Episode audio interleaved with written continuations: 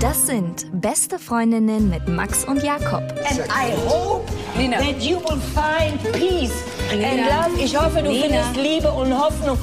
Und, und du wirst die Menschen aussprechen lassen und dich nicht lustig machen über meine Freunde hier. Der ultrasexuelle Podcast.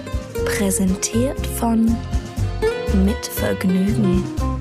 Herzlich willkommen bei Beste Freundinnen. Heute ohne dem lieben Max, der ist nämlich bei seiner Familie und der meint immer, Familie geht vor und seine kleine Tochter ist krank. Aber ich habe äh, einen hervorragenden, also Ersatz kann man ja nicht sagen, nicht? Hab dich ja angekündigt. Du hast es ja gehört selber, ne, dass ich dich angekündigt habe. Oder wurde es dir nur erzählt? Nee, nee, das ähm, habe ich mir heute angehört. Wie viele Frauen glaubst du erkennen gerade deine Stimme?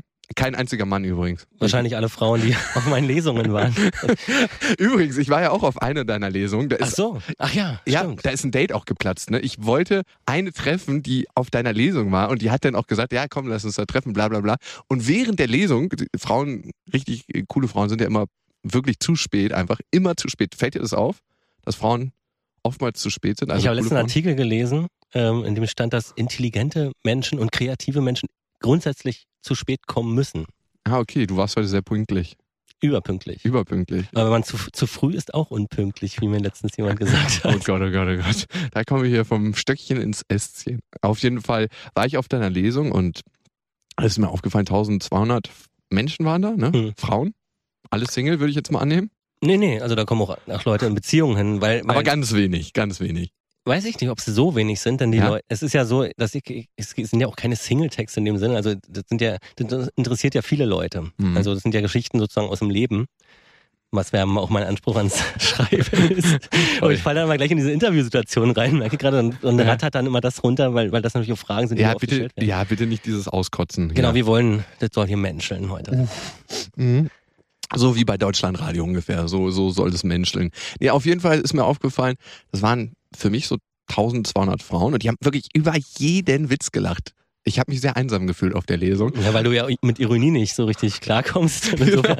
da habe ich eine Schwierigkeit mit. Und mir ist auch aufgefallen, dass du dich da wahnsinnig drin gesuhlt hast. In diesem- Ja, wirklich. Ich dachte mir auch, Mann, Michael, bitte, bitte, bitte. Und du hast da auch richtig mitgespielt so und ihr habt euch die Bälle dann zurück zugeworfen. Es war, war auch schön mit anzusehen, aber es war auch ein bisschen, bisschen sulig, muss ich sagen. Naja, weiß, nee, du meinst jetzt, dass ich so gewisse Pausen gemacht habe oder so. Genau, und es aber auch genossen hast, was ich verstehen kann. Naja, es macht ja auch Spaß. Ja, ich stehe auch gerne auf der Bühne. Und Also- das mit 1250 Menschen hinzukriegen. Das ist Und das ist ja so ein Phänomen, also oder, oder was mich halt selber so. schön, dass du es nochmal nach oben korrigiert hast übrigens. Ich hab Nee, weil ich ja die genauen Zahlen kenne. okay. Nee, und ich hatte so äh, auf dieser Tour irgendwann so mal so einen reflektierten Moment. Das war in Hamburg, Mhm. da waren 1600 Leute. Und dann bin ich praktisch runtergegangen von, von der Mhm. Bühne nach, nach der Lesung. Und dann saß ich dann da, also wir waren beim Verlag noch ein Mhm. Hebeln. Trinken. Mhm. Und dann ist mir so aufgefallen, Moment, du hast hier gerade vor 1600 Leuten gelesen, als würdest du dich mit Jakob Ja. äh, aufs Sofa setzen und mit ihm quatschen. Also es ist eine komische, es ist eine sehr angenehme Stimmung einfach. Ja, Ja, also, auf jeden Fall. Also, die du als Sulen bezeichnen würdest. ja, komm. Gibt dir das was? Also, fühlst du dich da gut danach? Weil ich merke zum Beispiel, wenn ich was auf einer großen Bühne gemacht habe und dann wieder runterkomme, so ein bisschen, wie ich mir das vorstelle, wie wenn man sich einen Schuss setzt am Bahnhof Zoo oder so. Also man fühlt sich einfach richtig gut und danach ist es so, fühle ich mich besonders einsam. Es ist so. Ja. Äh, Das ist, ein, ist so ein Klischee irgendwie, glaube ich. Ja. Also bei mir ist es auch so, dass ich zum Beispiel überhaupt nicht aufgeregt bin vorher. Ich auch nicht. Also, und du bist, ich glaube, man kriegt das eher so mit, dass man in so einer Anspannung war, wenn man, wenn es dann abfällt danach. Aber ich falle nicht in ein Loch oder so. Mhm. Also es ist wahrscheinlich auch durch dieses, dieses Training dieser 70 Termine, äh, dass man dann irgendwie. Aber das, das Schöne ist, es wurde nie zu einer Routine. Also es gab manchmal so Momente, in denen ich festgestellt habe, Moment, ich lese ohne zu denken. Und da gesagt, ich muss den Text einfach austauschen. Also weil das, das, das wollte ich nicht. Euch Berliner hier schon wieder unbarmherzig. Ach, äh, Na, wenn ich in Steglitz bin, da. ja, da darf man das auf jeden Fall. Ich habe mich auch gefragt, ich saß da halt so, ne? Ich saß so oben links, ne? Ich weiß nicht, ob das spezielle Plätze waren. Gästeliste wahrscheinlich. Ja. Ja, Die Gäste- sitzen immer oben links. Okay. ähm, ich muss danach zum Orthopäden übrigens, aber ging dann klar. Was war denn mit diesem Date? Die, ist er Ah, nicht ja. gekommen oder was? Also es war eine Frau, die hat mich über Wochen hingehalten und dann habe ich irgendwann gesagt, fick dich. Also im übertragenen Sinne, weil ich dann dachte, ey, da investierst du jetzt keine Zeit mehr. Die meinte an dem Date-Tag noch, ach krass, ich habe gerade auf meiner Karte gesehen, dass ich doch für zwei Wochen danach oder so, du hattest da zwei Termine oder. Du warst doch Gästeliste. Ja, aber ich wollte ja dann nicht nochmal zur Lesung, um die dann zu treffen. Ich hatte vier Termine. Oder vierte, oh Gott, das meine ich mit den Suhlen. Schön in die Panade rein. ja, genau. Wir verstehen uns. Ja, ich habe mich auch gefragt. Ja, Also sie hat hier abgesagt, weil sie Karten für eine andere für, einen hatte. für einen anderen Termin bei dir hatte. Und dann dachte ich mir so, ah, willst du diese Frau treffen, die sich Generation beziehungsunfähig reinfährt? Also das ist so eine Sache. Nichts, also gegen deine Hörerin und ähm, vielleicht auch 10% davon ähm, meine Hörerin. meine, deine, du weißt, was ich meine. Ne? Hat sich gereimt. genau. Können wir so 90er Jahre Das ist alles inszeniert, ja. Das ist ja, hat er hat einen riesen Zettel vor sich und immer mit so einem Reim oder sowas, so eine ganz intelligente Sache kommt. Das ist alles, hat Alles vorher- vorgeskriptet.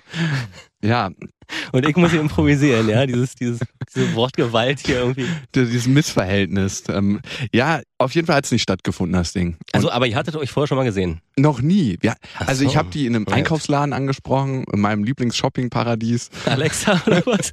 Richtig, so ähnlich. Nee, ist ein Klamottenladen. Auf jeden Fall stand Primark. die da. Richtig. Nein, die hat da Klamotten verkauft und die sah einfach wahnsinnig schön aus. Dann bin ich hingegangen und habe die angesprochen und dann haben wir uns unterhalten. So dieses Smalltalk-Ding. Die man- Schönheit aus dem Einzelhandel. Genau. Aber sie studiert in Wirklichkeit. Mhm. Und ja, aber irgendwann war mir das zu anstrengend und dann dachte ich mir, ey, was passiert hier überhaupt? Und am Anfang ist es ja immer ein Spiel zwischen Mann und Frau. Und ich habe das schon mal mit Max besprochen, das ist so ein bisschen wie Angeln oder so. Und man darf halt nicht zu hart ziehen und wieder ein bisschen Leine lassen und bla bla bla. Aber irgendwann ging es mir halt auf den Sack und ich habe die ein Leine einfach so in den See gepfeffert und da schwimmt die jetzt noch. Tja, bei mir ist es so, wir hatten es ja im Vorgespräch schon kurz angedeutet. Ja. Ähm, das, das Problem ist, man kennt ja mal diese Regeln, Hm. ja, die man da irgendwie ähm, äh, berücksichtigen muss. Aber ich, also wenn ich mich irgendwie, also ich entscheide mich relativ schnell dafür oder dagegen. Also ob ich an jemanden interessiert bin oder nicht. Also eigentlich schon in der, das in den ersten 20 Minuten ja, des Treffens. Und dann bin ich halt wie ein Teenager. ja, total. Und da wird überhaupt nicht berücksichtigt irgendwas, ja. Und ich bin so ein bisschen wie eine Frau eigentlich. Also ich, ich, stürze mich dann schon rein, wenn ich mich entschieden habe. Und äh, Männer gelten ja als Leute, die halt, also gerade in der Kennenlernphase sich schnell eingeengt fühlen, ja. Und naja, bei mir ist es halt nicht so. Ja. Ich hätte es jetzt genau umgekehrt gesagt, weil ich bin da eher vom Datingverhalten wie du. Also ich würde sagen, dass um den Terminplan von einer Frau umzuwerfen, ist am Anfang hat man einen sehr schweren Stand als Mann. Und je länger man mit der Frau in einer Beziehung ist oder zusammen ist oder die einen datet, desto eher ist sie bereit für dich Termine abzusagen und umzulegen. Aber am Anfang Ja, du bist- überhaupt nicht. Genau, du bist Teil des Lebens, aber das muss sie ja auch erstmal entscheiden. Ja, Genau. dich, dich überhaupt als, als Teil ihres Lebens zu, ähm, Aber- zu wollen auch. Ja. Aber ich peinlicherweise, wenn die Frau mir richtig granatenmäßig gefällt, dann bin ich auch bereit, so ab und zu mal einen Termin umzulegen für diese Frau, für diese ersten Dates und so. Und das würde eine Frau, glaube ich, in der ersten Datingphase nie machen. Also als Mann ist es am Anfang schwieriger und als Frau danach. Hm, weiß ich nicht. Zumindest solltest du dir das nicht sagen, glaube ich, dass du de de deine gesamten Termine alle Auf gar umlegst. keinen Fall, ey, das würde ich niemals irgendwo sagen. Also außer hier halt, ne? Nee, ich lege jetzt auch nicht meine gesamten Termine um, aber ich bin schon bereit, mal so Sachen, die mir nicht ganz so wichtig sind und die trotzdem in meinem Terminkalender stehen, wegzuschieben, weil ich mehr Bock habe, die Frau zu treffen. Aber ich muss auch sagen, wenn die Frau mir das zu einfach macht am Anfang, und das ist leider sowas, ich weiß nicht, was da abgefuckt ist bei mir, aber irgendwas ist ja schwer abgefuckt, dann ist es auch manchmal so, dass ich dann irgendwie denke, so, oh, ist es die jetzt oder nicht? Das ist wirklich krank, ich weiß. Dein Blick sagt mir schon alles. Ja, naja, die Sache ist die, also ab dem Punkt, ab, ab dem dir jemand was bedeutet, Mhm. dann, ähm, also die, die Erfahrung hatte ich auch ähm, gemacht vor einiger Zeit. Da ist es so, man hat ja immer so seine Regeln oder sein Arbeitsleben oder die, die Arbeit ist wichtig oder, oder Mhm. äh, man stellt sich also über die Zeit so ein, wie so ein Regelwerk zusammen. Was ist dir am die- wichtigsten? Jetzt die Arbeit oder die, Ja, die Arbeit, oder? Na, nee, es wird, es ändert sich ja in dem Moment, in dem man äh, an dem anderen interessiert ist. Dann kann Mhm. man kann die Dinge umarrangieren. Du bist ja das beste Beispiel dafür. Mann, wir sind beide selbstständig, natürlich können wir. Also, genau, und, und das ist, glaube ich, auch ein Zeichen einfach, dass, äh, wenn man ab dem Punkt, an dem man sagt, okay, die Prioritäten verschieben sich Mhm. einfach, ja. Und bei mir war es halt ganz krass, weil ich wirklich ähm, alle Regeln, die ich mir die, da, die, die ich mir da irgendwie gesetzt habe, völlig außer Acht gelassen habe. Und das ist das beste Zeichen. Denn ab dem Punkt ist es nämlich so, dass du halt nicht mehr, das ist das Problem vieler Leute, dass die halt sehr ich-bezogen denken, ja. Sie, also die, viele kommen ja irgendwie in eine Beziehung, Mhm. aber gucken halt nur vor allem auf sich, ja. Die sagen sich nicht nach dem Motto, ähm, nee, sie sagen sich, kann der oder diejenige mich glücklich machen, ja, aber sie sollten sich vielleicht sagen, dass äh, ich will ihn glücklich machen oder wir wollen zusammen irgendwie wa- was uns aufbauen oder so, ja. Und ähm, man denkt halt eher an einem Ich als an einem Wir. Und das ist ähm, heutzutage problematisch. Also, ja. Mhm. und das Weißt du, welches Bild ich gerade vor Augen habe? Ich weiß auch gar nicht, irgendwas warum. Perverses, wie ich wenn ich Nee, so, ein, so ein indischer Rosenverkäufer, der gerade ins Restaurant reinkommt und mir irgendeine Rose andrehen will. Das ist Klischee. Ich weiß, es ist Klischee. Also das ist kitschig. So nee, Kitsch ist das ja eigentlich. Und Ja. wenn man das ironisch rüberbringt, das ist cool. Das war nicht ironisch gemeint. Das ja, sind meine Erfahrungen. ich, ich, es ist auch schön zu hören, doch, ohne, ohne Witz. Weißt du, was ich mich noch zu dir gefragt habe, ohne dass wir jetzt hier zu viel springen wollen, aber ich, ich bin auch ein Springer. Darfst du überhaupt in einer Beziehung sein? Weil das ist auch so ein bisschen so, als ob man einen richtigen Super Plus-Wagen mit Diesel betankt. Ich da, doch. Wo ist dein Motor denn, wenn du nicht mehr vom Unglück des, des Single-Seins getrieben wirst? Naja, also erstmal empfinde ich das ja nicht als Unglück. Dann wäre ich ja sehr verzweifelt und das war ich nie irgendwie ein verzweifelter Single. Ähm, ich bin halt so eher so ein Alles- oder Nichts-Typ. Okay. Und ähm, wenn, wenn ich irgendwie Kompromiss, das Gefühl habe, ich mache einen Kompromiss, also für mich selbst auch, ähm, dann lasse ich mich halt nicht drauf ein. Ja? Und dann habe ich halt auch mal ein- Jahr oder zwei Jahre Single-Phasen dazwischen. Mhm. Ähm, man muss halt die richtige finden oder das Gefühl, das, oder diese richtige Stimmung und Atmosphäre muss halt da sein. Und dann stürze ich mich halt rein und bin wie ein Teenager. Auch, Dann- auch nicht immer, also öfter mal kontraproduktiv. Auf jeden Fall, das kenne ich. Dann äh, sind immer die guten Ratschläge, die man dann so Kumpels ganz lässig aus dem Handgelenk schüttelt, gar nicht mehr so auf einen selber anwendbar und man hat die auch gar nicht mehr parat. Genau, da ist man nämlich, dann steckt man drin oder ist zu nah dran halt, ja. Ja. Und es ist ein guter, es ist immer eine gute Sache, dann Kumpels zu fragen, Mhm. ja, weil die halt einen Abstand haben. Ja, die können, haben da, da schon einen etwas objektiveren Blick drauf. Wie groß darf der Altersunterschied, also ist jetzt nicht so eine persönliche Frage, die ich stelle. Vielleicht doch. Ähm, wie groß darf der Altersunterschied zwischen Mann und Frau sein? Also würdest du eine Frau dir nehmen, die zehn Jahre älter ist als du? Keine Okay. Antwort ist auch eine Antwort. Auf jeden ja, Fall. also ähm, zehn Jahre älter, ja. Also mh. nee, also ich, nein. Mhm. Also spricht jetzt natürlich total gegen mich, ja, aber ähm, nee, also ich, ich weiß nicht, also eigentlich ist ein guter Abstand, finde ich, vielleicht so fünf, zehn Jahre jünger. Zehn, Jahre jünger. auch wirklich noch? Ja, so zehn Jahre finde ich ist eigentlich sehr gesund, weil Frauen ja auch ein bisschen reifer sind als Männer. Glaubst du wirklich? Natürlich. Ich weiß es, mein Lieber, ich weiß. Nee, ich finde, Ich man bin einer. Ja, ich auch. Aber ich finde, man darf das immer nicht verwechseln, nur weil Männer nie aufhören zu spielen. Also klar, Männer haben halt ihre Spielzeuge. Ne? Meine Kumpels und ich haben zum Beispiel ein Boot zusammen, womit wir rausfahren und äh, bisschen surfen und Wakeboarden und sowas. Und das ist halt unser Männerspielzeug. Und wir sind halt die assigsten Prolls in diesem Kontext. Aber das ist halt so, als ob man wieder mit Lego spielt oder so. Und wir denken manchmal darüber nach, dass Frauen sowas wahrscheinlich nie machen würden. Sich einen Tag Zeit nehmen und einfach da abhängen, baden gehen, klar. und den äh, Albino-Buckelwal machen, also nackt ähm, Schlangenlinien tauchen und dann wieder ins Boot. So, sowas würden, glaube ich, Frauen nicht unbedingt machen mit Frauen. Doch, Wirklich? natürlich. Vielleicht lebe ich da einfach Ich glaube, Frauen machen das Blase. öfter, öfter mit ihren Freundinnen, mit ihrem Bekanntenkreis oder Freundeskreis, als, als du mit deinen Kumpels einmal im Jahr zum Herrentag dann Nein, Herrentag auf mal die Sau rauslassen. Das lasse ich aus. Ja, worum geht's überhaupt in dieser Folge? Ähm, Das habt ihr euch vielleicht gefragt. Das wird, Das fragen wir uns auch gerade, ne? ja, das wird auf jeden Fall ein buntes Potpourri. Du hast ja dieses wunderbare Buch rausgebracht, ne? Und vor allem hast du einen Artikel, einen Leitartikel, der dich äh, zu Glanz und Prominenz gebracht hat. Generation beziehungsunfähig rausgebracht. Und ähm, darüber wollen wir heute nicht reden. Genau. Denn ich habe ja mal geguckt in euren Podcasts heute noch, bevor ich hergekommen bin. Das Thema haben wir schon zweimal gesehen, genau, ausgelöst. einmal. Warum sind wir denn alle bindungsunfähig? Warum sind wir denn alle beziehungsunfähig?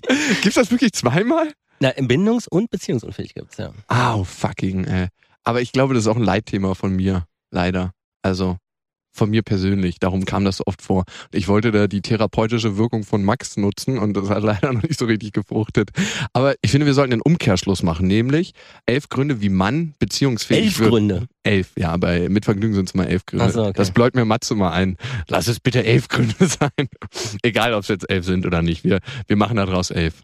So ist es übrigens auch eine Literatur, also in so Short-Story-Sammlungen oder so, Mhm. da sind, legen die Verlage mal drauf Wert, dass es entweder 11, 22 oder 33 Geschichten sind.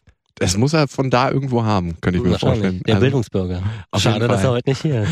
Ja, er hört aber mal alles, also er wird das auch hören.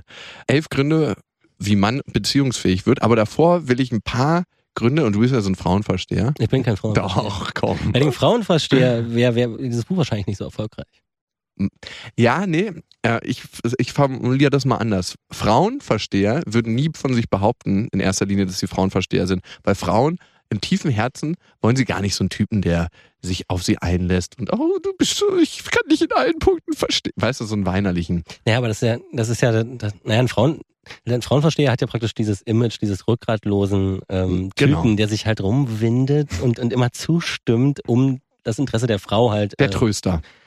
Genau, und mit dem Tröster hat man keinen Sex. Nee, der Tröster ist immer der beste Freund. Doch, mit dem Tröster hat man mal ein oder zwei Mal in seiner Freundschaft Sex, wenn man richtig besoffen und verzweifelt ist. Das ist dann der Tröster-Sex. Und der Tröster ist dann auch sofort zur Stelle mit allem, was dazu nötig ist. Das gibt's wirklich. Habe ich mal gehört. Ich selber war noch nie Tröster. Jetzt elf Gründe, was bei Frauen immer zieht. Also wir machen fünf draus, dann geht's schneller. Was würdest du sagen? Ich habe eine Erfahrung so mit jüngeren Frauen, also zufälligerweise mal gemacht, Okay. ähm, schon vor ein paar Jahren. Und zwar habe ich dann irgendwann so gesagt, also ich finde, der Altersunterschied ist zu groß. Ah, sich rar machen. Nö, es war gar kein, wir haben uns ja auch äh, öfter getroffen, das ist schon ein paar Jahre her. Mhm. Und ich habe dann irgendwann festgestellt, weil ich wirklich auch davon überzeugt war, ähm, dass es halt, dass das nicht funktionieren würde, dass es wirklich diese, die Frau sehr angefixt hat. Ja. Mhm. Und dann kam es dann zu einer Liaison. Ah, das hast du, bevor es losging, gesagt. Genau, in den, in den Treffen davor, genau. Wir haben uns ein paar Mal getroffen. Aber wie gesagt, das ist ja auch schon ein paar Jahre her. Aber es ist letztendlich, ähm, ist es das, wenn man das möchte, sich mit so jungen Frauen zu treffen, bei denen sowas wirkt. Ne? Also Ja, das ist immer die Frage, ne? Das ist immer die Frage. Okay. Ja, ähm, stelle ich ähnlich fest. Also, ähm, ich fasse es mal unter den Billo-Punkt, äh, willst du gelten, mach dich selten zusammen. Ähm, also, dass man einfach nicht seine tägliche Routine aufgibt für die Frau und sie wirklich erst dann datet, wenn man auch wirklich Zeit und Luft dafür hat. Und das ist ja bei jemandem, der normal berufstätig ist oder beschäftigt ist und seine ähm, Termine hat, meistens nicht gleich in der nächsten Woche oder äh, meistens ja erst zwei Wochen später oder so. Ne? Hm. Und ähm, das äh, kann auch funktionieren. Aber irgendwie gehen mir die ganzen Dating-Sachen auch immer auf den Sack. ich bezeichne Dates auch nie als Dates. Wie nennst du denn das? Ich, mein, ich treffe mich mit ihr und unterhalte mich mit ihr. Gott, Na, warum? Dates sind immer was Konstruiertes. Dates sind immer irgendwie wie so, ein Regelwerk. Ja. Ja. Du hast dann so eine, also ich, ich kenne Frauen, ja. Also ich hatte Dates mit Frauen, die halt wirklich, also schon offensichtlich diese Listen abgearbeitet haben. Es ist ja immer diese Suche nach Gemeinsamkeiten. Mhm. Ne? Also nach Verbindungen oder vermeintlichen Verbindungen. Mhm, mhm. Und die sich dann auch wirklich total gefreut haben, wenn äh, ich, sie hat mich was gefragt und ich habe es dann beantwortet Mhm. und es war eine Gemeinsamkeit und sie, ah, also das war richtig so, so eine Bewegung. Hätte noch gefehlt, wenn ihr ein Notizbüchlein aufgemacht hätte und Das so hatte so einen. Kopf, das hatte so einen Kopf. Oh Gott. Aber krasser Abturner für einen Mann, ne? Das ist ein Ab, ja, ja, also das ist dann gerade, wenn dann so Sachen, ähm, es gab, ja- das hatte ich im letzten Buch auch mal ver verarbeitet, da gab es dann die Frage, ob ich ein Hunde- oder ein Katzentyp bin. Mhm. Ja, und das ist eine, Sache, die mich, mir überhaupt total fremd ist. Also, aber da kann man auch, das ist wie Psychologie leid für viele, sowieso Mhm. Astrologie auch. Ja, also Frauen verstehen auch, auch oft ähm, ähm, diese Sternzeichen-Sachen so, so wie Austra oder Psychologie leid. Das Ah. ist es nicht, das habe ich falsch gesagt. Also es ist alles so ein bisschen so diese ganzen, ja, wie soll ich sagen. Pseudofaktisches Wissen heißt Genau, das. Ja. populärwissenschaftliche Psychologie im Okay. seichten Umfeld. Aber so erklären sich halt auch viele, äh, vor allem natürlich auch Frauen, ähm, ein bisschen die Welt oder so- sortieren sich Okay. die Welt. Ja, okay. Ja, ja, schon ist ganz stark. Also, ja, glaube ich wirklich. also ich bin mit meinem Sternzeichen Fische ja äh, eigentlich schon aus, also ich fall schon durch soziale Raster ganz Wirklich? schnell. Ja, ja, also irgendwie was, was ganz Schlimmes. Also Fische sind eigentlich das Schlimmste, was du haben kannst. Und ich habe dann Okay. aber ähm, einen Aszendent, das ist die Waage. Mhm. Das weiß ich, weil ich immer eine Kollegin hatte, die hat ein 30-seitiges Persönlichkeitshoroskop von, von mir mal erstellt mit, Okay. ähm, mit so einer Astrologiesoftware, richtig? Oh Gott. Und äh, in diesem Horoskop ähm, stand auch drin, diesen, dieser schöne Satz, ähm, in der Liebe geht es ihnen vor allem darum, ihre Eitelkeit zu schmeicheln, als ähm, ein tiefes Gefühl zu befriedigen. Oh Gott. Fand ich schon ein bisschen erschreckend. Aber ähm, ich würde mich jetzt nicht Steckt so, eine nicht Wahrheit so drin, ne? Nee, nee. Eine, eine kleine? Ich glaube tief im Herzen nicht, aber wenn ich dich manchmal erlebe, mini minimal. Wie erlebst du mich denn, Alter?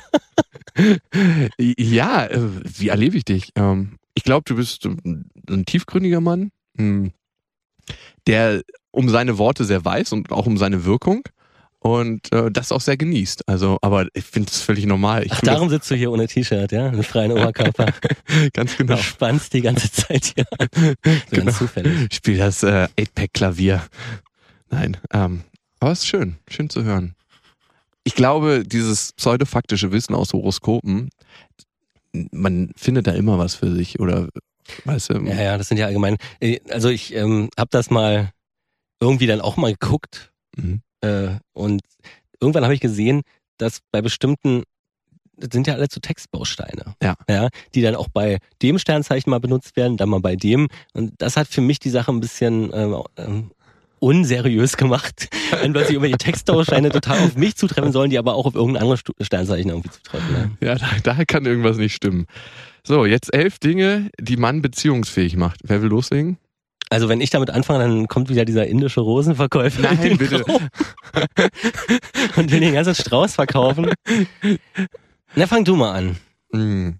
Ich kann ja nur aus persönlicher Sicht reden. Und ein Ding ist aufhören mit Parallelfahrten. Ich bin leider in der Vergangenheit so ein Dating-Typ gewesen, das habe ich auch schon hier oft äh, erzählt, darum kann ich es auch rauslassen wieder mal, ähm, der einfach parallel gedatet hat sehr viel. Da die eine Frau und dann parallel dazu eine andere Frau. Und dann musste ich mich auch nie tief einlassen auf eine Frau. Ne? Denn, wenn das nicht klappt, dann ist man auch nicht so verletzt oder dann tut es auch nicht so weh und dann hat man die andere noch, wo man sich an die Brust kuscheln kann oder wie auch immer man das. Ich muss mal kurz erzählen. Also das ist ja natürlich ein reines Männerding. Ja? Also ich kenne, also das ist ganz, ganz witzig. Ein paar Jahre her, da hat eine, eine Freundin von mir war ganz unglücklich verliebt. Mhm. Und dann saßen wir irgendwie in einer Bar mit einem Kumpel und sie hat dann uns ihr Herz ausgeschüttet und da meinte er, ey, date dich doch mit anderen, schlaf doch mit anderen. Und da meinte ich zu ihm, ey, sie ist eine Frau. Das ist ein Männerrat, so, ja. Ja, selbst mein Vater kennt dieses Phänomen und ähm, ein Kumpel von ihm macht das sehr intensiv und er nennt das das zweite Reihe Frauenprinzip. Das heißt, der datet die ganze Zeit ähm, für ihn zweite Reihe Frauen, das ist ja für jeden individuell.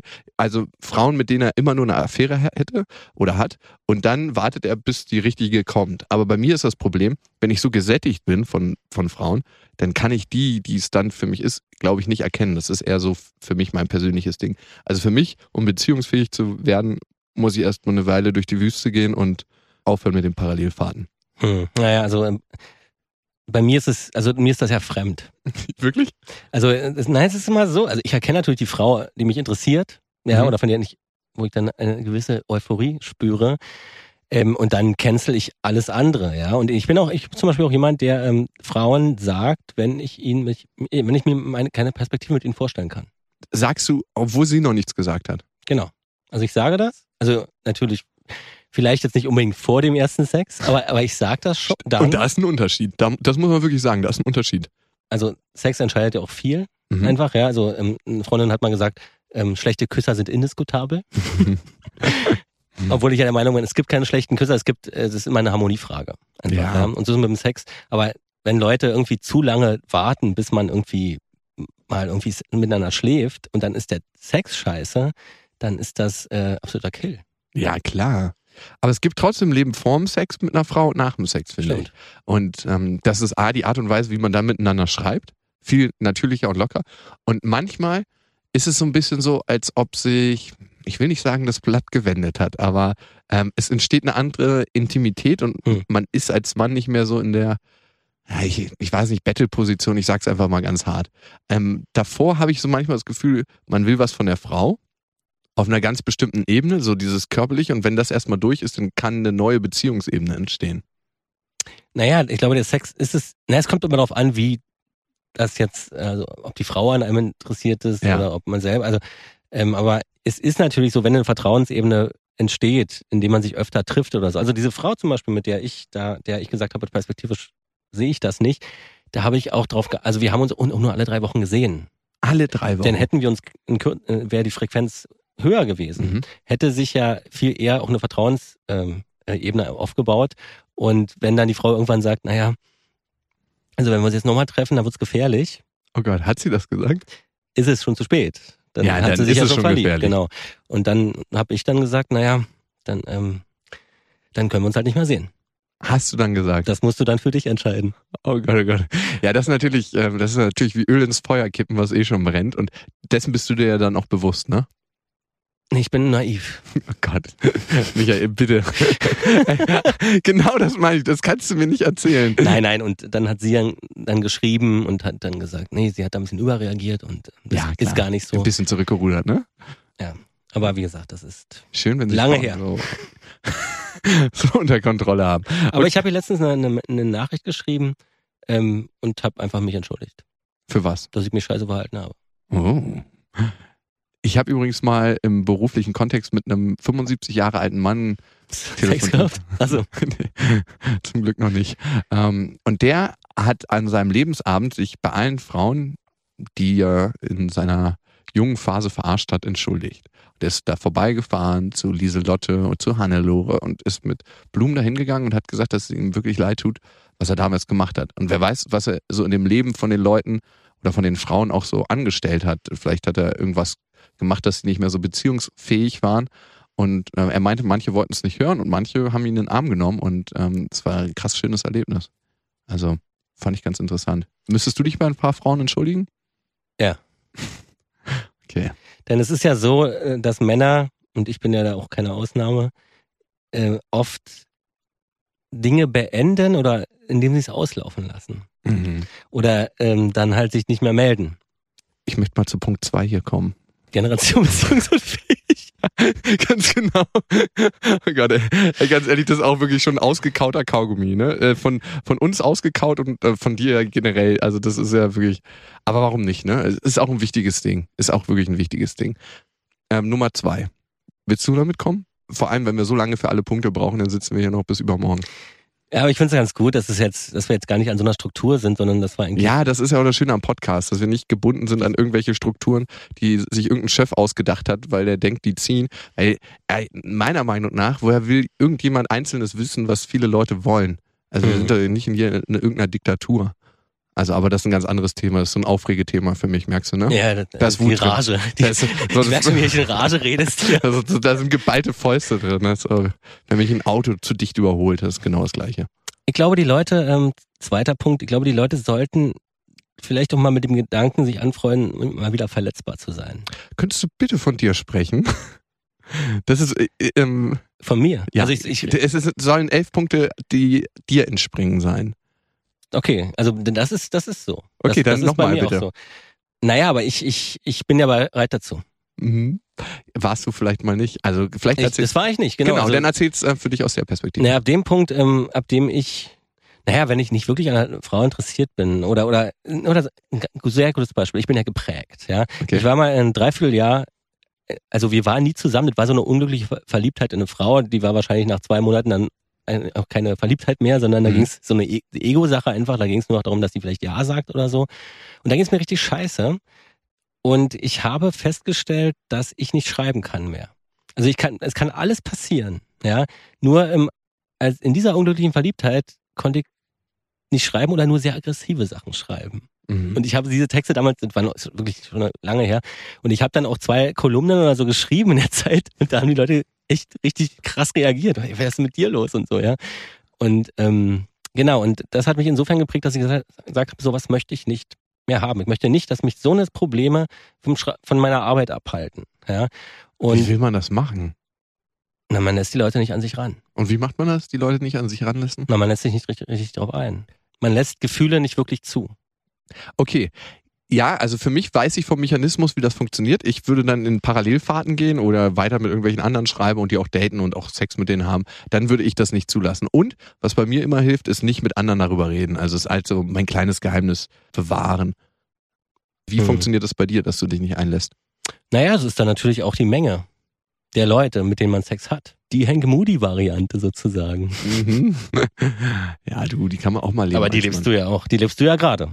Nee, nicht mehr. Also ich habe mich dagegen entschieden. Ob jetzt mit Frau oder ohne. Ähm, ich merke einfach, dass das ja irgendwann vorbei ist. Also ich glaube, irgendwann weiß man, wie das ist, einen One-Night-Stand zu haben. Irgendwann weiß man, wie das ist, eine Affäre zu haben. Und irgendwann ähm, ist das einfach ein Thema, was ich so abgeschlossen habe. Ich war noch nie so richtig der Typ, obwohl ich das oft und ich würde sagen auch ähm, auf einer gewissen Ebene viel praktiziert habe. Ähm, durch verschiedene berufliche Wege, die ich gegangen bin.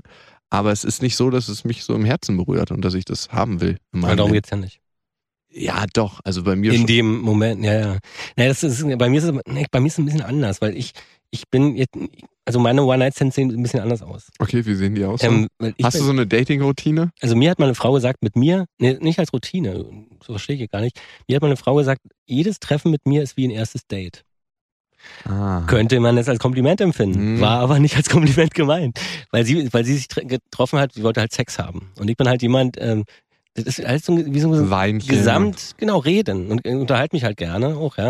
Und dann, dann ist praktisch der, der, der Höhepunkt oder dann der, der, der schlüssige Klimax des Abends dann der Sex, ja. Und, und also es ist wie so ein Gesamtding irgendwie, ja. Und das wollte sie dann halt nicht mehr, ja. Aber d- d- der- das Ding ist einfach, dass man natürlich dann dadurch auch wieder so eine Vertrautheit aufbaut. Ja, und ich glaube, es ist eine Illusion, sich vorzumachen, dass das was ist, was die Frau braucht. Ich kenne das ja bei mir auch, so sich einen super schönen Tag zu machen. Das habe ich ja nicht für die Frau gemacht, das habe ich für, ja, eigentlich für uns oder für mich gemacht. Also dass wir uns halt. weil du eine emotionale Ebene brauchtest. Um Nö, weil ich ähm, auch mich für Menschen interessiere. Für alle Menschen. Für Viele ja, als Material auf jeden Fall. Ne? Ich schreibe ja gerade den Roman, Ja, da sauge ich gerade viel auf, auf jeden Fall. auf jeden Fall. Wir sind bei ähm, Grund Nummer drei. Und du bist jetzt dran. Ich bin dran und ich habe einen sehr ähnlichen Punkt leider und der ist mir dann in, just in diesem Moment gekommen. Bei mir ist es wirklich, ich, mir hat meine Freundin gesagt, ähm, sie kennt mich schon drei Jahre, aber sie hat immer noch das Gefühl, sie kennt mich nicht. Also relativ ähnlicher Punkt, was dir auch mal gesagt wurde. Hm. Ne? Und eine Sache ist mir aufgefallen, ich stelle eigentlich immer nur Fragen, aber ich erzähle sehr selten, das ist jetzt in diesem Kontext anders, sehr selten was über mich. Ich stelle immer Fragen und das ist die sicherste Position, die du haben kannst Hm. über jemanden anderes den auszufragen, ne? weil der äh, berichtet dann über sich und äh, gerät vielleicht auch in seine Unsicherheiten. Aber sobald ich anfange, über mich was zu erzählen, werde ich ein bisschen unsicher. Und wenn ich das in einer Beziehung oder einer anbahnenden Beziehung mache, merke ich, lasse ich mich viel tiefer auf die Frau ein. Also mich einfach ausbreiten, auch in einem gemäßigten Kontext, sage ich mal. Also man darf jetzt nicht gleich so ungefragt, finde ich, einfach rausbrettern. Und dann ähm, lasse ich mich einfach tiefer ein und auch über meine Unsicherheiten reden. Also so, Hm. und über meine Sünden im Leben, die ich schon bekannt Naja, habe. ich würde noch nicht, ich würde nicht alle auspacken, so am Anfang. Ja. Genau, es ist ähm, übrigens eine ganz interessante äh, Mechanik, äh, wenn du ein Date hast mit einer Frau Mhm. und ähm, du lässt sie nur reden, stellst hin und wieder eine Frage, Ja. lächelst, nichts an die richtigen Stellen, dann wird die Frau am Ende dieses Dates das Gefühl haben, obwohl sie nichts, eigentlich gar nichts über dich weiß, dass ihr total auf einer Wellenlänge seid. Ja, so ein Also ähm, psychologisches Phänomen, das wurde auch erforscht. Genau, und, und das, was du jetzt gerade erzählt hast, ist also dieses praktisch, also ich bin ja auch so, Mhm. ja, also ähm, dass ich, ähm, ich löse immer viel über Humor auf, Mhm. mhm. ja, und wenn, wenn es mir zu nahe kommt, was mir lange nicht aufgefallen ist. Und irgendwann hat mir dann, das ist aber auch schon wieder ein paar Jahre her, hat mir eine Kollegin erzählt, ähm, mit der ich dachte mal, wir verstehen Ja. uns total gut, wir haben total die Ebene. Und sie hat zu mir gesagt, immer, also sie hat das Gefühl, sie kennt mich gar nicht richtig, weil ich, ich lö- löse immer alles mit einem Scherz auf. Mhm. Sie kommt nicht an mich ran. Und das ist übrigens ein Symptom einer Beziehungsunfähigkeitsstörung, wie ich letztens recherchiert habe. Ja, geht mir ähnlich da. Ich äh, bin auch, ich werde dann so ein bisschen ironisch und mache mal einen flotten Spruch, um da wieder rauszukommen. Weil die Situation ist mir dann eigentlich in diesem Moment unangenehm. Hm. Und weil ich gar nicht auch das geübt habe, damit umzugehen. Und diese Dating-Routine, und ich nenne es mal Dating-Routine, zu sagen, ähm, man stellt einer Frau Fragen und Fragen. Ich habe das irgendwann mal gehört oder so, ich weiß nicht mehr wo. Also manche Männer haben ja Väter, die einen beibringen, wie man mit Frauen umgeht und wie man sich datet und wie man eine Frau, sage ich mal, in die Horizontale befördert, möglichst schnell.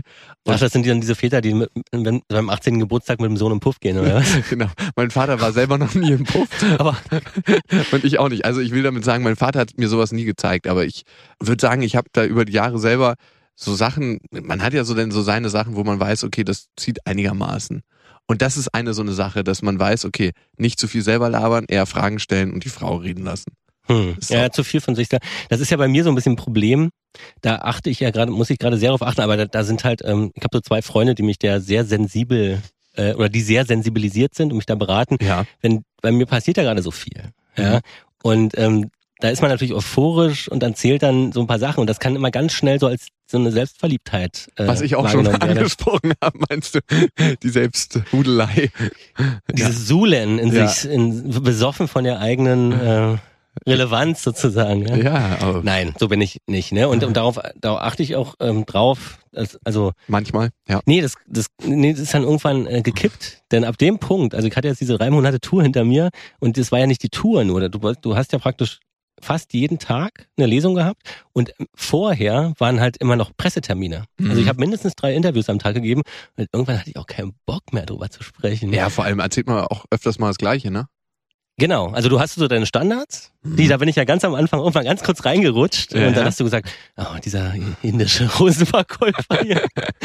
Aber ähm, nee, also das, das ist, und da, da bin ich so ein bisschen geheilt von. Also es geht so weit, dass ich letztens im Club wurde ich irgendwie angesprochen von einer Frau, die wollte eigentlich nur mir sagen, dass sie, sie halt irgendwie mein Buch gut findet. Ja. Und ich war ein bisschen angetrunken und habe gesagt, ich möchte, ich bin hier privat, ich möchte nicht über die Arbeit Oh reden. Gott, es ist Glamour und Fame ist eingekehrt. Oh Gott, oh Gott. Nein, es war natürlich auch falsch. So, Ach, ganz ehrlich, man muss sich dafür nicht entschuldigen. Ich finde das völlig in Ordnung. Ich habe ähm, nicht so eine Situation oder Erfahrung, aber ich kann das Noch nicht, aber es gibt ja Pläne, wie ich im Vorgespräch gehört habe. ganz genau. Es gibt riesige Pläne. Mit dem Podcast habe ich ehrlich gesagt gar nicht so Visionen, aber ähm, klar habe ich im Leben Visionen und Ziele und so, aber ähm, ich finde das völlig in Ordnung und man muss sich dafür auch nicht entschuldigen. Irgendwann ist man halt privat und irgendwann ist man beruflich und äh, am geilsten ist es, wenn sich's vermischt und man nicht mehr merkt, was es ist. Naja, das ist die Frage, was am geilsten ist. Ja. Denn ab dem Punkt, ab dem es sich vermischt, bist, kommst du ja nicht mehr raus. Du, kannst, du trennst ja nicht mehr. Und dann entsteht eine Abhängigkeit auch. Eine Ab- Abhängigkeit hat jeder, der ein Handy hat. Oh Du hast Gott, dein oh Büro Gott. immer, du hast dein Büro immer dabei. Ja. Ist doch so. Du bist immer, also die Leute gehen ja heutzutage auch ähm, irgendwie, also ne, die, wir sind doch abhängig total schon. Voll. Was ich übrigens den übelsten Abturner bei Frauen finde, ist, wenn die ähm, ihr Handy immer so parat haben. Aber ein gutes Date da erkennst du daran, dass sie das Handy auf einmal keine Rolle mehr spielt. Aber wenn du auf Toilette gehst, dann geht, ist das Handy ganz schnell draußen. ja, natürlich. Also auch immer ein guter Anmachspruch für eine Frau. Was heißt guter? Eigentlich spielt es ja keine Rolle, was du sagst, finde ich immer. Wenn du eine Frau ansprichst, spielt es eigentlich keine Rolle, was du sagst, nur wie du es sagst. Halt, Genau, Ne? das ist manchmal mit diesem Ironi ironischen. Also man, man könnte jetzt auch dieses, diesen, diesen Spruch, also es ist wirklich eine Anmache, die offensichtlich wirklich benutzt wird. Äh, dein Vater muss ein Dieb sein. Oh Gott. Er Oh hat Gott. zwei, Weißt du, was ich schon mal gebracht habe? Eine Frau entscheidet sich in den ersten fünf Sekunden, ob sie mit einem Mann schlafen will. Zwei, eins und? ach so, das sag mal, ach so, okay. Jetzt, ich dachte, das war jetzt wieder so eine deiner Thesen hier. Nein. Ja, das ist schlecht, ja. Das ist sehr Das ist- schlecht. Oder, wenn sie an ihrem Handy spielt, hast du noch in der Börse zu tun? Oh Gott. Oh Gott, oh Gott. oh Und wo trainierst du?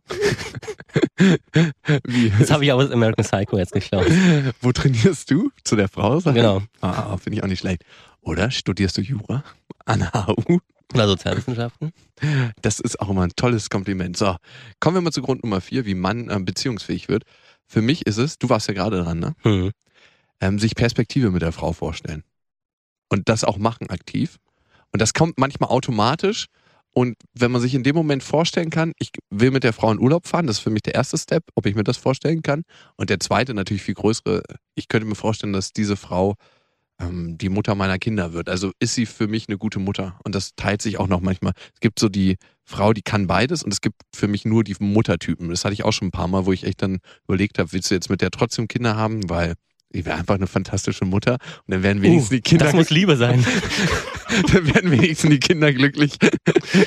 es gibt einfach so wahnsinnig warmherzige Frauen, wo du weißt, okay, das ist toll, also ist für die Kinder einfach toll. Aber so, so, einen, so einen mütterlichen Typen finde ich total unerotisch. Ja, natürlich. Also das war auch, der Sex war auch sehr langweilig Ach, es ist wirklich eine konkrete Person. gewesen, ja.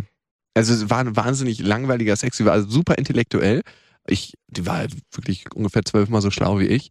Ähm, hat alles von mir korrigieren können, was ich so geschrieben habe und was ich so Also schön. total toll. Also so- eine so- wahnsinnig praktische So ein, Arbeits, so ein, so ein so ein Arbeitsverhältnis sozusagen. Coworking Space in den eigenen vier Wänden. Also ein bisschen Brecht. ja, wieso? Na, der hat seine Mitarbeiterin ja auch ach, wusste ich gar ausgenutzt. nicht. Ne? Er hat mit ihm geschlafen und er hat äh, sich, ähm, naja, und sie haben ja auch die, die ganzen Gedichte und die Stücke, die haben ja total viel dran äh, mit, mitgearbeitet, teilweise auch geschrieben. Und er hat das halt alles unter seinem, unter seinem Namen halt. Ah, Äh, weil die halt wirklich, die waren ja richtig abhängig von. Die hat er wie so ein, so ein Harem gehabt. Da gibt's noch diese schöne Geschichte, ähm, dass er sozusagen jeder Liebschaft von sich hat er das gleiche Kleid schneidern lassen. oh Gott, oh Gott. Also er hat praktisch ähm, seine, seine Liebschaften uniformiert. Und es war ihm auch wichtig, dass sie das trugen. Ein kranker Typ. Ähnlich Andy Wall, ähm, der soll übrigens äh, wenig seiner Kunstwerke selbst gemacht haben. Das hat alles seine Mutter gemacht. Aber ich glaube, da ist die Liebesbeziehung dann rausgefallen. Ach, Hoffe die. Mutter noch, ja. Ja, habe ich mal gehört. Ich wollte jetzt auch nur noch mal so einen Fun-Fact, so einen Bildungsfact reinbringen. So, kommen wir zu Grund Nummer 5. Brecht hat mal ein ganz kurzes Gedicht geschrieben, wenn wir jetzt gerade in Bildungsbürgern sind, zum Thema Liebe. Mhm. Das heißt Schwäche. Du hattest keine, ich hatte eine. Ich liebte. Oh, schön. Aber wie man das wohl als Autist alles so zusammenkriegt? Ich oder Brecht? Beide. Ich glaube, Brecht hat es schon ganz gut gemacht. Also, äh, also jetzt mal aus vom Ego-Standpunkt aus gesehen, weil der, ich glaube, der hat sich auch nie so richtig eingelassen. Für den war das auch mal ein großes Spiel. Also der hat sich immer nur um Frauen gekümmert, wenn die wegdrifteten Mhm. und ähm, hat sich dann mal total, immer total gekämpft, damit sie zurückkommen. Oh Gott, ich äh, erkenne mich gerade selbst. Als der seine, die Helene Weigel geheiratet haben, hat, haben, glaube ich, zwei oder drei seiner Liebschaften ver- versucht, Selbstmord zu begehen. Das ist richtig krass. Da hat er eine schöne Abhängigkeit geschaffen. Hm. Wie kriegt man das Mit der Gerissenheit eines durchtriebenen Heiratsschwindlers, wie Marcel Reich-Ranitzky mal geschrieben hat. wirklich? oh Gott. Also ist eine sehr interessante Figur, dieser, also als Mensch auch, ja. Also Ich merke bei dir, ich habe noch zehn Jahre Lektüre aufzuholen.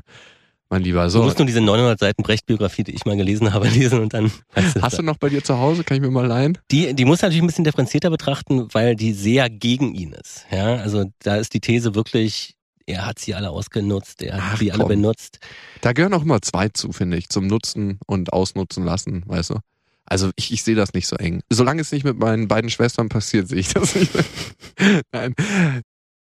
Grund Nummer fünf. Und wo wir gerade bei Ego sind, ist das für mich ein ganz großer Grund. Ego. Stimmt. Wollte ich jetzt aber sa eigentlich sagen, aber Ist- du ist- hast es vorweggenommen, aber wir hatten ja im Vorgespräch. Ja, wir hatten es nur. Ein bisschen Vorgespräch hatten wir ja doch. ja, so ganz spontan. Und das erste doch Wort nicht war. Ego. Ja. Also das ist, nee, aber es ist, ja, also wenn man, wenn man wirklich, ähm, man muss einfach, oder ich, Mhm. muss ja mal von mir ausgehen, Ja. ähm, muss mein Ego aus der Gleiche ra- rausnehmen. Und das ist das, also das Schwierigste, was man machen kann. Glaube ich, also ich hatte das mal, ich war mal so, so unglücklich verliebt in eine Frau Mhm. und hab dann praktisch in dieser ver unglücklichen Verliebtheit hatte ich, normalerweise ist es ja mal so, dass man so ein bisschen wütend auf die, diejenige dann ist. Das ist dann nur so der einfachere Weg, um damit schneller abzuschließen. Nur bei der hatte ich mein, das Ego völlig aus der Gleichung genommen. Und wie macht, äh, also wie ist das passiert? Man Also- ist halt nicht, na- naja, weil ich war halt nicht, nicht sauer auf sie. Ich habe sie verstanden. Und nein, das, ja, klingt jetzt vielleicht ein bisschen komisch oder so. gut. Und ähm, ich konnte halt alles total nachvollziehen. Aber es war, ähm, und darum konnte ich konnte nicht sauer auf sie sein. Ich konnte nicht irgendwie irg irgendwelche Wut da irgendwie empfinden. Und da ging es mir natürlich einige Zeit nicht so gut, ja. Und das Interessante war dann aber, dass, dass meine Kumpels dann zu mir gesagt haben, ey, siehst doch positiv, sei froh, dass du überhaupt noch so empfinden kannst. Ja, und das will man eigentlich in der äh, Situation gar nicht haben. Also Das stimmt. dann denkt man sich, ja, ähm, ich, aber ich weiß, was sie meinen. Also es ist schön, wenigstens nochmal überrascht zu werden von einer Frau und auf einem Level erwischt zu werden, was normalerweise nicht so oft passiert. Mir jedenfalls nicht. Ja, das ist aber auch die Verletzbarkeit. Also was wir vorhin schon hatten. Wenn, denn ab dem Punkt, ab dem du dich öffnest, ja, oder ab dem du also Gefühle zulässt, bist du ja verletzbarer. Mhm. Ja. Und du kannst, ich glaube, man kann sehr gut äh, herausfinden, wenn da irgendwie eine Trennung ist oder dann der, der, die andere Person nicht mehr verfügbar ist oder was, was das jetzt denn war. Und wenn du sagst, okay, ähm, sie war eine Schlampe, ja, Ja. oder oder du ähm, bist halt total wütend. Also das ist ja dann schon eher so wieder so ein so ein, weil viele ja Liebe oder Verliebtheit auch oft mit so Besitz denken Ja, ähm, verwechseln Mhm. einfach, ja. Und das ist halt eine große Ego-Geschichte, ja. Und das, ähm, wenn du das rausnimmst, dann geht's dir zwar scheiße, aber du hast mal zugelassen. Und heutzutage lassen so wenig Leute wirklich auch mal die Geflüt zu. Es gibt auch diesen schönen Satz, ich muss ihn nochmal zitieren. Ich weiß nicht, von wem er ist. Man sagt, ähm, heutzutage werden Beziehungen beendet, bevor die Liebe überhaupt beginnen kann. Und das ist ein großes, nee, und das ist Ja, nee, eine, eine nee. ganz krasse, drastische Wahrheit heutzutage. Mhm. Ja. Man ist auf seinem Weg, dieser Ego-Weg sozusagen, und man will, unglückliche Verliebtheit kann einen da schnell rausreißen. Mhm. Ja, das kann, also wie ich das von erzählt habe mit, mit dieser, ähm, also da, ich konnte nicht mehr schreiben. ja. Und äh, dann sagt man, okay, dann baue ich mal eine, also oder keine Nähe auf. Ne? Da baue ich eine Barriere auf. Und das haben mir auch viele Frauen erzählt, dass die halt ein Pro Problem bei Männern haben, dass die keine Nähe, aufbauen. Ja, aber ich finde dann trotzdem das Phänomen interessant. Ähm, warum lässt man das bei manchen Frauen dann zu und sagt, okay, auf die habe ich Bock oder da will ich diese Nähe aufbauen? Was haben die für einen Schlüssel, dass sie an einen rankommen ne? und sagen, dass man dann sagt, ey, mit der will ich das, der will ich das erzählen, mit der will ich diese Beziehungsschritte eingehen. Ja, es sind ja verschiedene Ebenen. Also das ist ja dann ähm, sicherlich Attraktivität ist der, der Schlüsselreiz erstmal. Ja, Ja, definitiv. dass man sozusagen erstmal den nächsten Schritt dann äh, wagt.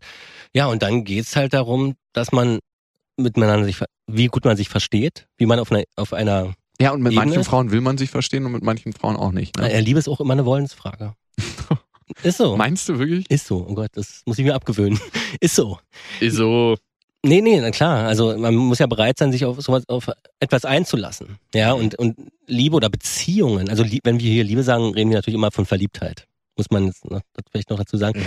Das hat immer was auch mit, mit Ausdauer zu tun. Ja, die Leute sind ja auch ja nicht mehr in der Lage, irgendwie ausdauernd sich auf einen Menschen mal zu konzentrieren. Tu mal mit die Leute. Was ja, es ist doch so. ja, die Gesellschaft besteht aus einzelnen Individuen. Also, Ja, in, in unserer Individualität sind wir alle gleich. Mhm. Wir wollen alle so individuell sein, was Besonderes sein.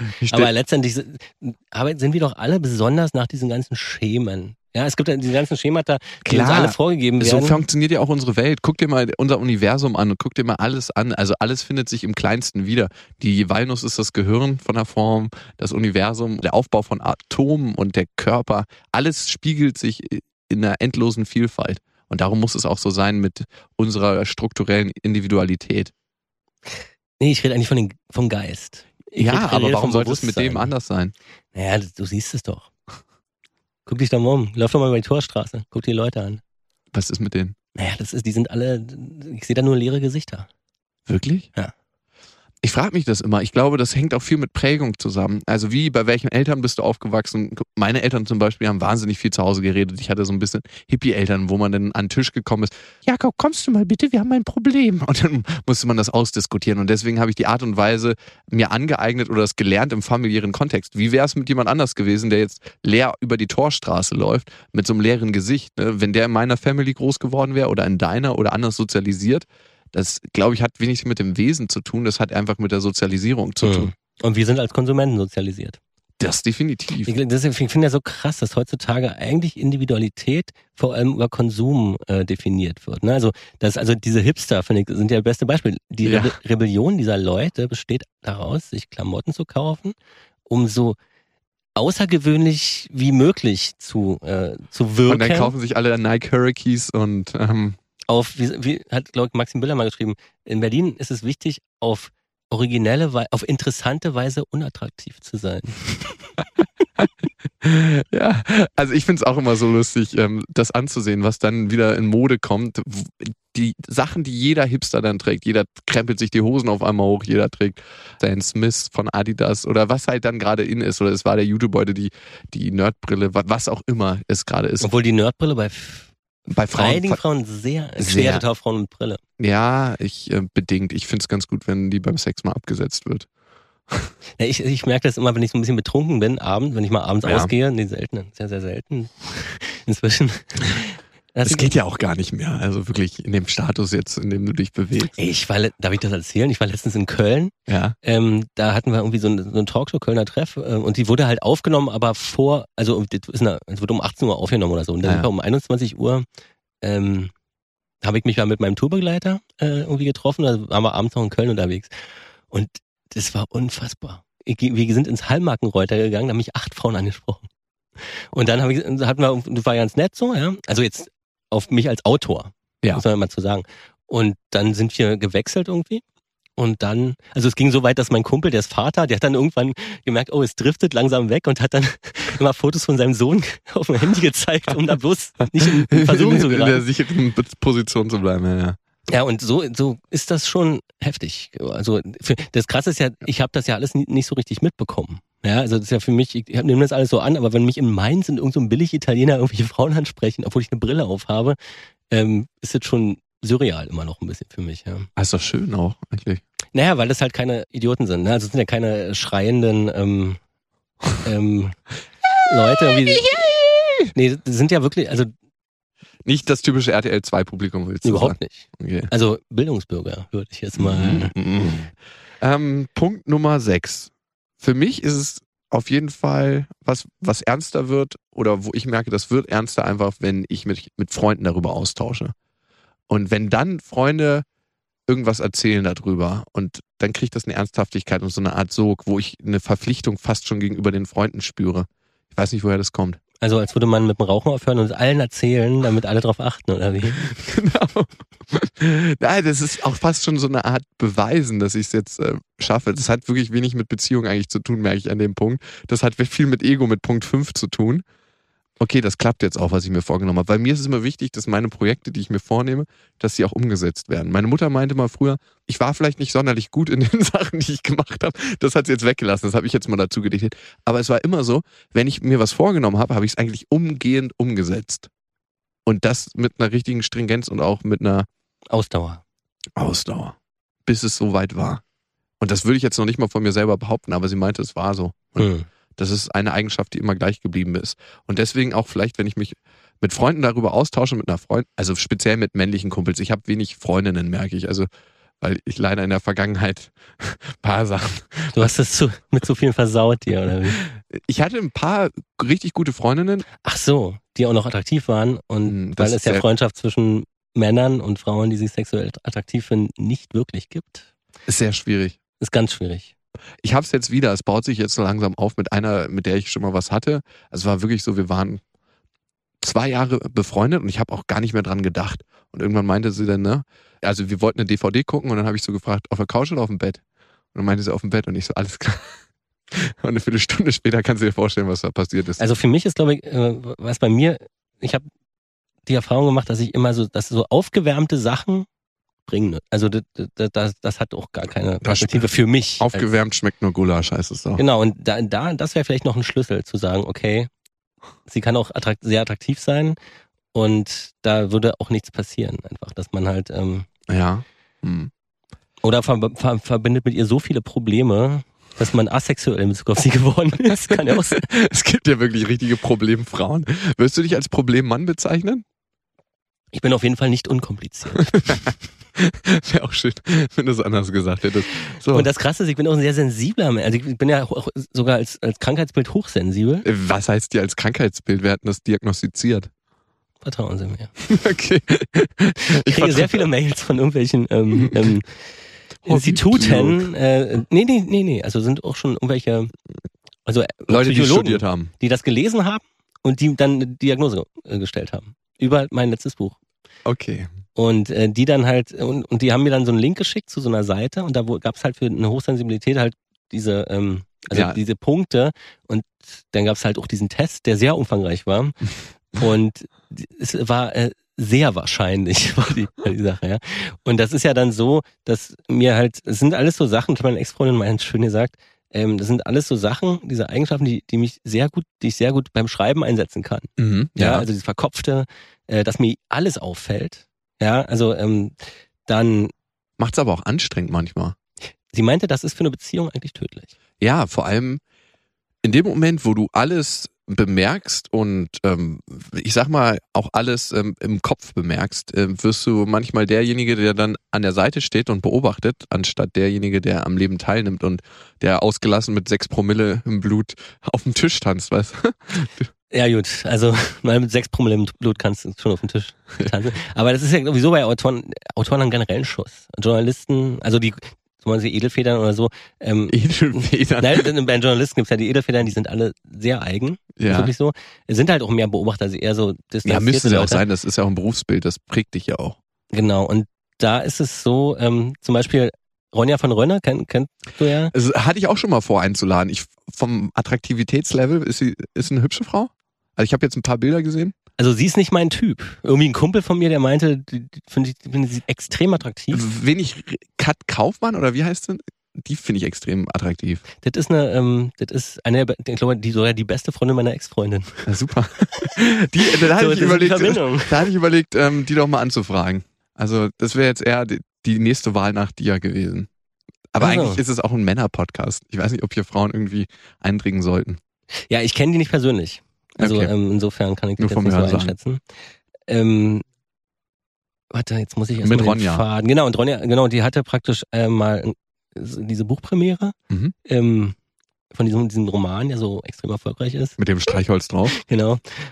Ähm, und in so einem Laden. Und ähm, da hat ein Mitarbeiter dieses Laden, den, ich habe einen Tag später haben wir so, so eine kleine Bestseller-Party gefeiert am Keller in dem gleichen Mhm. Laden und dann hat man ja, ja und gestern war ja das und so und ich meine, ey, diese, die, die ist ja total schizo.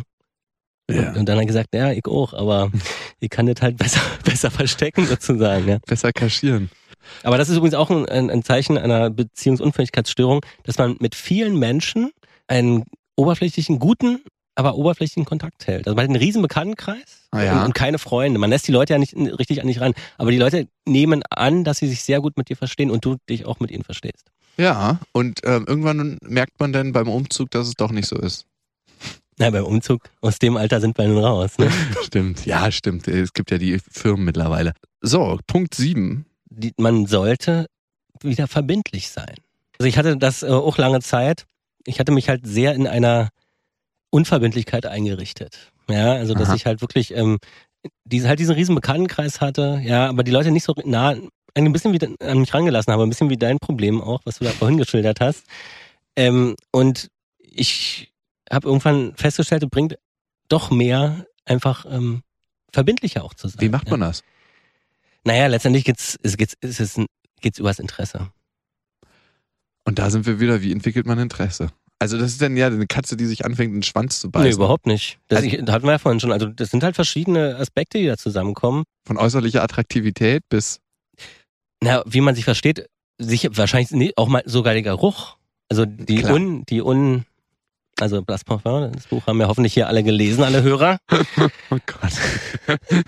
Der maßregelnde Lehrer. Naja, aber das hat ja nur, glaube ich, jeder gelesen. Ja. Zumindest den Film geguckt. Ich. Du hast das, hast das Buch nicht gelesen? Nein, habe ich nicht. Ich, ich muss auch zugeben, ich bin nicht so ein Lesefuchs wie du wahrscheinlich. Ich bin. Ich lese auch erschreckend wenig. Ist mir ja, gut, aber es ist so ein bisschen so wie, ich gucke auch wenig Fernsehen und sowas. Ich, ich gucke gar kein Fernsehen. Guck nur Filme. Ja, genau. Ich, ich hatte aber auch früh als Kind Fernsehverbot.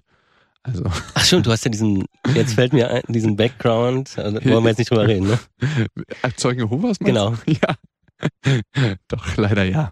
Was heißt leider? Ist auch, auch eine Facette meines Lebens, die mich zu dem gemacht hat, was ich jetzt bin. Na, siehst du, und ich bin Scientologe, da warst du dann Wirklich? schon. Nein, stimmt nicht. Ich dachte gerade, das hätte ich doch gewusst. So, Nummer 8. Verbindlichkeit. Finde ich ein guter Punkt, den man einfach mal so stehen, Stehen lassen soll, damit wir hier auch nicht alles, nicht den Rahmen sprengen. Guckst gerade auf deine nicht Und vorhandene vorhandene Uhr. Ich habe gerade überlegt, Punkt 8 ist für mich auf jeden Fall ist ein, ein sehr, sehr krasser Punkt für den Anfang, aber ich nenne ihn jetzt trotzdem mal am Ende. Ähm, gemeinsame Erlebnisse schaffen.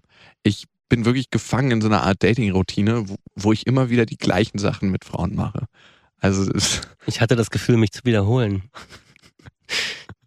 Na, weil du, du ist ja so, dass, bei dir ist es ja praktisch so, dass sich eigentlich immer nur die Gesichter unterscheiden. Ne? nein, Berechenbarer Ablauf von äh, aber natürlich bin ich auch total Themen, gut Getränkebestellung.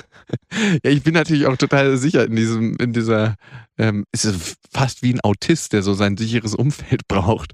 Ja, das ist Routine. Ja, das ist total Routine. äh, und, und Also das ist ja überhaupt nichts für mich. Routine ist Töter, auf jeden Fall. Und äh, wenn ich aus dieser ähm, Dating-Routine ausbreche, ist das schon mal echt ein richtig guter Punkt. Und dann muss ich auch wirklich Sachen machen, die mir selber persönlich Spaß machen. Also wo ich sage, das würde ich auch ohne die Frau genießen und ähm, die will ich sowieso machen, die Punkte. Und das ist für mich wichtig, das zu etablieren und zu sagen, mache ich dann einfach, ob die Frau mitkommt oder nicht. Und, und wenn sie einem denn beim im, im ersten Kennenlernen oder in dieser Dating-Phase, die wir nicht Dating-Phase nennen oder die du nicht Dating-Phase nennst, auch versetzt, dann ist es egal, weil dann hat man trotzdem Spaß bei den Sachen. Aber ich würde nicht mit ins Kino gehen oder so. Nein. Also man sollte schon sich irgendwie unterhalten, glaube ich, man will sich auch kennenlernen. Ja, also mir fallen da so, ich bin ja, ich mache ja gerne Sport. Ich will jetzt auch nicht so eine so eine Butch haben, die dann hinter mir auf dem Tandem sitzt, aber ähm, dass man zusammen Sport macht zum Beispiel. Jetzt auch nicht Basketballspieler, vielleicht zusammen Fallschirm springt und sowas. Und das sind gemeinsame Erlebnisse. Das sind äh, hundertprozentig. Was Na, Feld, okay, Fallschirmspringen. das macht auch was, ne? Das äh, löst ein automatisches Gefühl des Verliebtseins aus.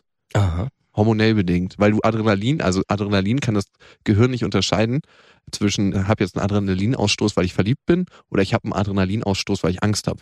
Das wird eigentlich fast in den gleichen Zentren abgespeichert. Aber das ist ja, ähm, so, so wirkt doch Crystal Meth, habe ich mir sagen lassen.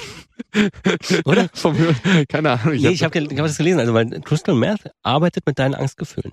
Also du eigentlich hast werden da äh, Sachen ausgeschüttet, wahrscheinlich Adrenalin. Mhm. Äh, wa- diese Sachen werden eigentlich ausgeschüttet, wenn du ähm, eine Nahtoderfahrung hast. Wenn der Körper denkt, du wirst gleich sterben und die, die ganze Energie sozusagen nochmal in diesen Überlebenskampf reingeht. Und das wird dadurch ak- aktiviert. Habe ich bei Wikipedia gelesen. Wow. Crystal Mass also. Nicht, dass es hier eine drogenverherrlichende Nummer wird. So, wir haben eigentlich noch drei Punkte, ne? Und ähm, die Frage ist, ob wir die der Fantasie auf, übergeben. Diese drei letzten Punkte. Na, die könnt ihr ja schreiben und das könnt ihr dann im nächsten Podcast dann aus. Ey, eigentlich eine gute Idee, finde ich toll. Also, Denn Ja. wir sind ja nicht das Maß aller Dinge, was wir uns hier überhaupt nicht. Also, in unserer bin nur ein sehr kleines Maß, muss ich immer wieder feststellen. Ich glaube, viele Menschen haben für sich einen Lebensentwurf, der sehr gut funktioniert, wenn nicht sogar besser. Also ich bin jemand auf jeden Fall, der in Hochs und Tiefs lebt, aber ich habe mich mal ganz früh dafür entschieden. Also mit 14, 15 habe ich mich gefragt, wie willst du leben? Willst du jemand sein, der eine Parallelfahrt macht, so ein bisschen wie ein ICE, der durch die Landschaft rauscht mit 250, oder willst du lieber die wilde Maus sein? Und ich habe mich relativ früh für die wilde Maus entschieden. Also die wilde Maus, die sich durchschlängelt und ähm, Nee, eher die, wo es hoch und runter geht. ach so, das ist ein, komisches Bild. Die wilde Maus. Die Metapher finde ich jetzt ein bisschen. Lenz Achterbahn. Lenz, äh, die Holzachterbahn im Heidepark Das klingt wie so ein Patrick Lindner Song. Das Leben ist eine Achterbahn, auf der wir rauf und runter fahren. Gibt's, gibt's das wirklich? Nee, das ist ganz schlimm. Ich hab, äh, wir auf Tour hatten, also Falker manchmal auch mit dem Auto mit, wenn es kürzer ist. Ja. Und dieser Tourbegleiter, der, der hat auch ähm, mit solchen Leuten zu tun und hatte dann praktisch in seiner Playlist eine Patrick, Patrick Linder. Platte. Und da haben wir so mal aus Realsatiregründen reingehört und deshalb gab es diesen Song. Es ist ganz schlimm. Es ist ganz schlimm. Okay, ich, ich finde das auch das ist ein schönes Abschlusszitat.